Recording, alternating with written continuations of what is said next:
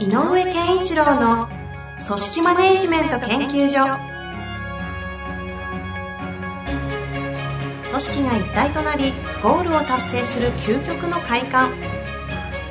上場企業から中小企業まで延べ200社以上の支援を行った井上健一郎が組織人に関するあらゆる問題を分かりやすく解説します。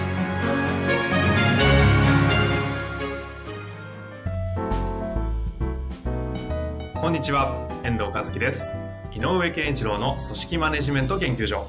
井上さん本日もよろしくお願いいたします。よろしくお願いします。さあ質問来てますので今日は早速ご紹介したいと思います、はい、えー、262ですね。はいはいはいはい。262まあ後でご説明するとして、はい、262の、えー、階層の2の方ですね、うん、階層の2を無視できず6に入れるために時間をかけてしまいます、うん、どんな人も救いたいは思いを入れすぎでしょうか？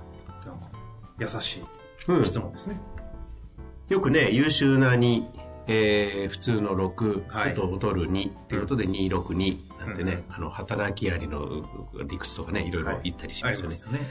で262ですが、えーと、262の表現も、えーと、いろんな場面で使え使われると思うので、えー、例えばあの6のレベルを全体のレベルを上げたいから26回の下の方の2をの底上げをしたい。っていうのはあの正しい考え方だと思うんですよ。別に。間違い間違ってないと思う。ただ、えっ、ー、と、262に、2にあまり引っ張られすぎるといけないよっていうのは、うんうん、えっ、ー、と、この、その場合の262で表現することで言うと、優秀さで、あと劣るっていう、そう優劣の話だけじゃなくて、うんうん、組織なので、えっ、ー、と、組織が向かっていく方向、つまりもしかしたらそのリーダーが示す方向に対して、うん、2割はすごく共感して協力してくれる。うん、で、6割は普通についてきてくれる。で、他の下の2割というのは、実は共感してくれてない。なるほど。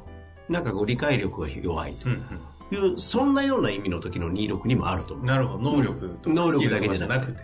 で、この場合は、その能力の話をしてると思うので、ああ、なるほどですね。あの能力を高めましょうっていうのはいいと思いますね。で、あの、理解力というか、えっ、ー、と、賛同、共感みたいな、はい、えー、いうところでも、それは大切な時も、あの、下の人にも理解してもらうとする姿は、重要で、なるほど。えっ、ー、と、僕はこれ、この間の明海カレッジで話した時に言ったのは、はい、えっ、ー、と、262に、で、26、上の26が、を盛り上げることはさ先に重要ですよっていう話をしてるんだけど、うんうん、なぜかというと、に下の2にばっかり一生懸命になってると、上の人たちが、えー、なんていうか、燃え、燃えるというか、もはや冷めるに近い。そうそうそう。えっ、ー、と、本当は、優秀だし、えー、っと、リーダーっていうか組織が向かう方向に理解もしているのに、うんうん、ここの熱が冷めちゃう可能性があるので、うんうん、いやいや、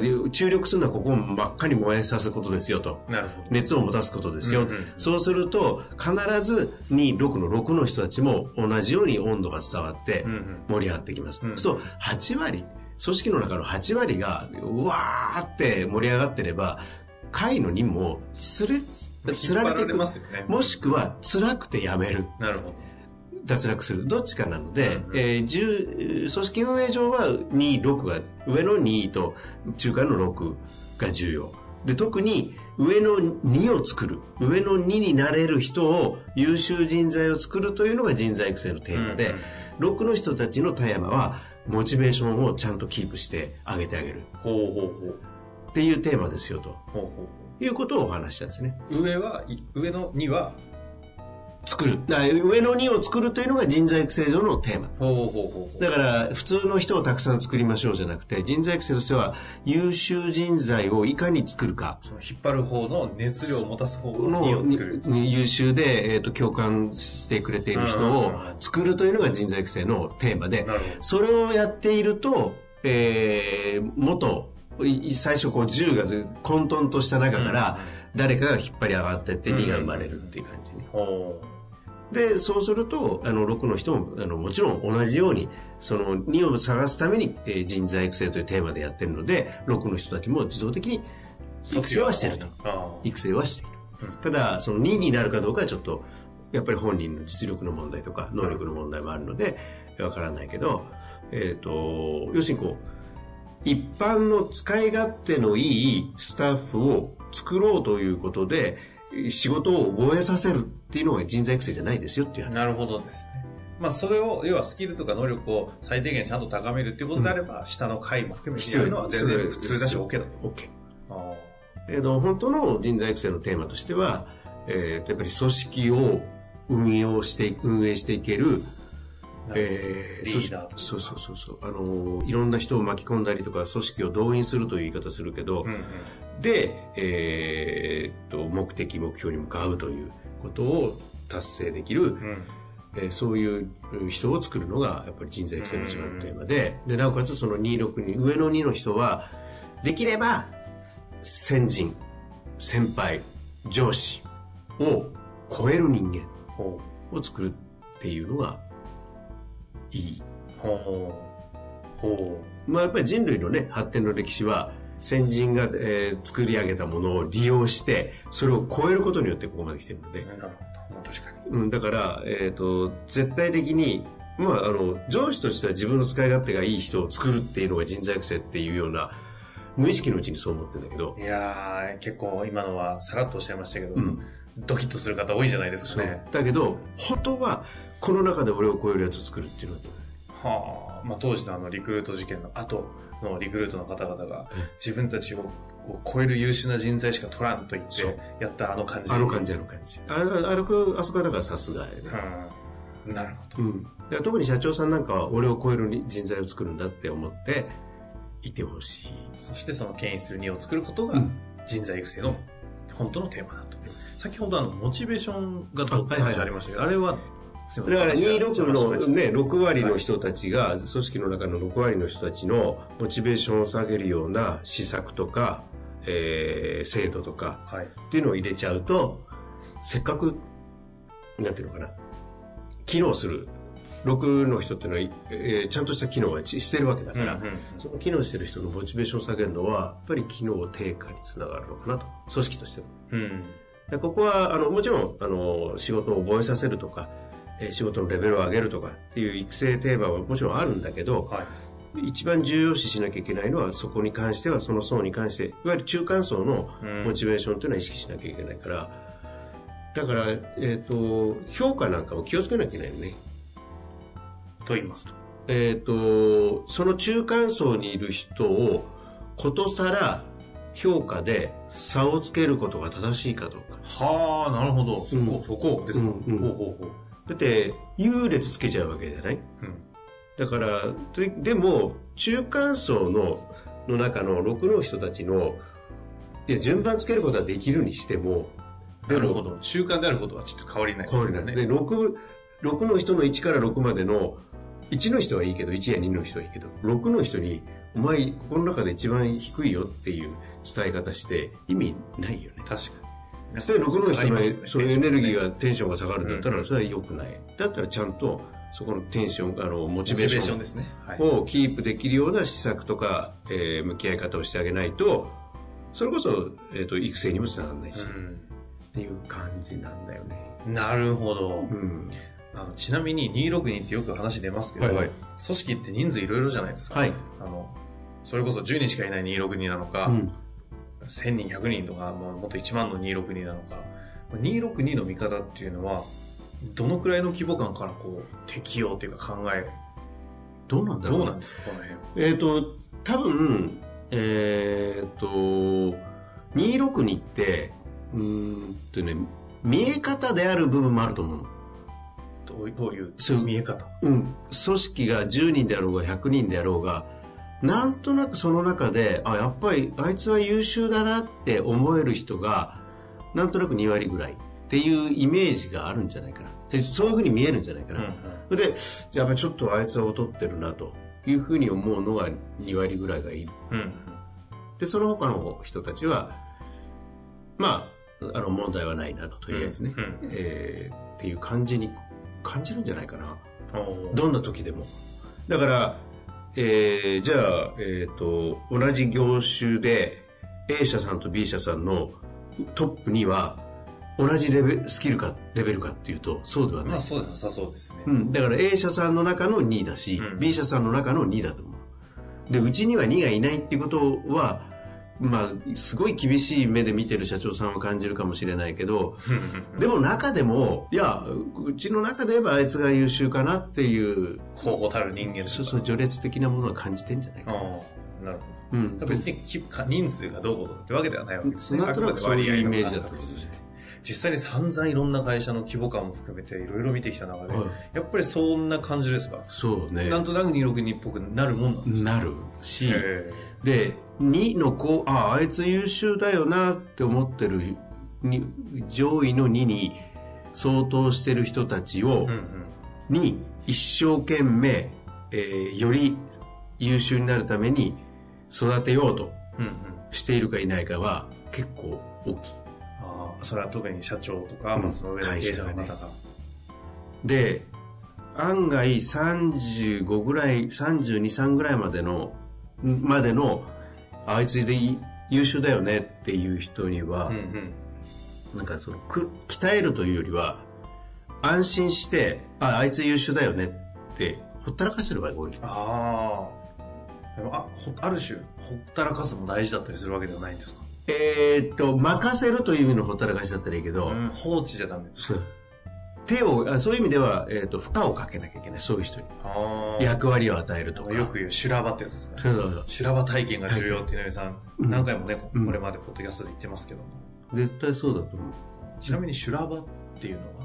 えーと、修羅場っていうのは、えーと、その今の自分ではなかなか難易度の高い場面に、えーと、出会うっていうことでね、うんうんうん、だからストレッチかかるというそう。例えば営業で言えばえっ、ー、とこう担当クライアントのレベルを上げるとか、うんうん、から、うん、なんかそれとか、えーと、技術でも技術開発の場面でも思い切って難易度の高いテーマを渡して、うんうん、これちょっと解決させろというふうにやるとか、うん、なんかね何としてでも、えー、リッター30キロのエンジンを作れとか。いきなり具体的に。いや、例えばね、そういうのも修羅場だなって俺今思ったから、うんうん、そういうものを負荷かかってきた時に、えー、そんな、まあ今やもうね、30あるけど、はい、か大変だったと思うんだよね、あれ。確かにね、うん、あそういう負荷が。そうそうだから、えっ、ー、と、えー？っていうぐらいにな負荷。それとあとは、えっ、ー、と、折衝とか交渉とか、難易度の高いもの。あっていう意味でその262の上の2に関してはそういった優秀な人そういうその2を育てるっていう意味で言うとその負荷をかけるっていうことをしていかなきゃいけないそう。とかだから変な話30で課長にしちゃうとか。うんなるほど、ね、例えばそれいう意味での負荷だったり。それもあるし、うん、とか、うん、なんか思いっきりこう下に人つけるとか、なんていうの、人を育成するとかっていうのはどうなんですか、それもある。262の関係性ってどうなんですか？こう、2に、上の2になっていかない人間が、下の6とか下の2に対してやるべきことというか、ここの辺の関係。あ、上の人が。はい。えっと、下の2、下の2に対しては、262のを統括しているリーダーの、ある意味、あの、役割だと思うね。対応としては。上の2の対応、役割。えっ、ー、と、違う。262、10人いるけど、はい、そこに1人の上司がいるとします。はい、はい。社長でもいい。はい。だから、その社長や一人の上司が、会の2の人たちにたを、ある意味面倒を見る。ほうほうほう。のがやっぱりよくて、262の上の2の人に、下の2を見させるもんじゃない。うん、あ、逆にじゃあ、その2を見させない、見させない代わりに何するのがまあ、そういう意味で言えば6を見させるっていう意味。ああ、一番下はその本当の上が面倒見るというか、うん、だからあのあそうですか。技術的なことを覚えるとかね、うん、知識を植えるっていうのはあの全然そんな分けることなくできるんだけど、うんうん、何回も言うように262の中には能力という部分とやっぱり理解とか方向性とか価値観とかっていうものもあったりするので、それは価値観を上の26の人たちが教えるというものじゃなくて、理解をさせていない上司、社長、リーダーの役割なるほど。いや、あの、えっ、ー、と、役割不足なわけだよね。うんうんうん、理解してないと。はいはい、だったらそこはちゃんと理解させる。ただし、えっ、ー、と、この書類を書く書き方を覚えなさいを上の人が教えなさいっていう意味ではなるほど。なるほど。そのどちらかというと価値観とか方向性とか、そういった方の教えの、その上の方の。僕はよく言うそのあり方、ビーイングを教えるのが、えっ、ー、と、上司の役割で、やり方、ドゥーイングを教えるのは、もちろんその中の先輩、262の先輩格とか、それこそ2の人に面倒見させるとかっていうのは、ありだと。なるほど。でもね、僕が思うには262、うん、上司として2にいる人っていうんじゃなくて、あの、同じくくりの中の26に、立場的にはね。で、上の2の人には、その下の2を面倒見るという負荷よりは、うん、さらに優秀になるための負荷の方がいいと。ほうほううん、多分業務を中心とした。うんうんまあ、営業だったら営業の負荷。うん、マネジメントならマネジメントの負荷。そう。で、育成上、この人たちをちゃんにつけなきゃいけないのは、まだ262にもなっていない無垢な新人とかは6とか下の2につけちゃダメで、うん、できれば上の2と言える人につけるのが一番いい。はあ、まあその時点でその価値観とか方向性の教育をちゃんと下の人に植え付けちゃう。そう仕事の出来のレベルってこのレベルかっていうああ、基準軸をしっかりと見せるために。うん、じゃあそういう意味でいわいわゆる新人とかってことですか？そう。新入社員なんかは絶対えっ、ー、と、たまたま上司っていうだけで、とか、たまたま先輩っていうだけで、あ、お前ちょっと面倒見とけよっていうのは、案外危険。危険。まあ、業務の方はまだ OK。うん、業務も？含めて。ほうほうほう。あじゃあ、いわゆる、まあ、ぶっと、規模感によりますけど、まあ、部長なりか課長なりっていうようなポジションぐらいの人がいきなり新卒を面倒見るみたいな。えっとね、役職じゃないんだよね。エース級。ああ、なるほど。うん。エース級につける。会社の基準軸を超えてるような人間みたいな。うん、だから、すごく優秀で出来のいい、えー、例えば営業の人にくっついて営業ってこういうもんだぜって覚えるのと、あ2歳年上で自分自身も営業ってなんだろうって悩んでる人につけちゃうのと、効果はどっちが高いか。そりゃそうですね。もう愚問ですね、うん、確かに。だからあのー、見本を見せるっていう意味なるほど。な感じですね。はあ。でも今日のね質問の中である一番階層の2にをなんとか6にしてあげたいと思ってる。これはねあの全然悪い考え方ではないんですよ、うん。全然思いを入れすぎでしょうかとありますが、そんなことはありません。まあ、その時に考える方向として、その能力的なスキル系の話なのか、doing、はい、being みたいな方向性、価値観とかそういったあり方みたいな話なのかっていうところで、ちょっと一旦262を見方を変えてみると、レイヤーとしては使いやすそうですね。って感じだと思います。なるほど。またやっていく中でぜひ分かる点があれば、ね、質問していただけたらなと思います。はい。また、明快カレッジとか遊び来てほしいですね。あ、そうですね。ぜひぜひいらしてください。はい。本日もありがとうございました。ありがとうございます。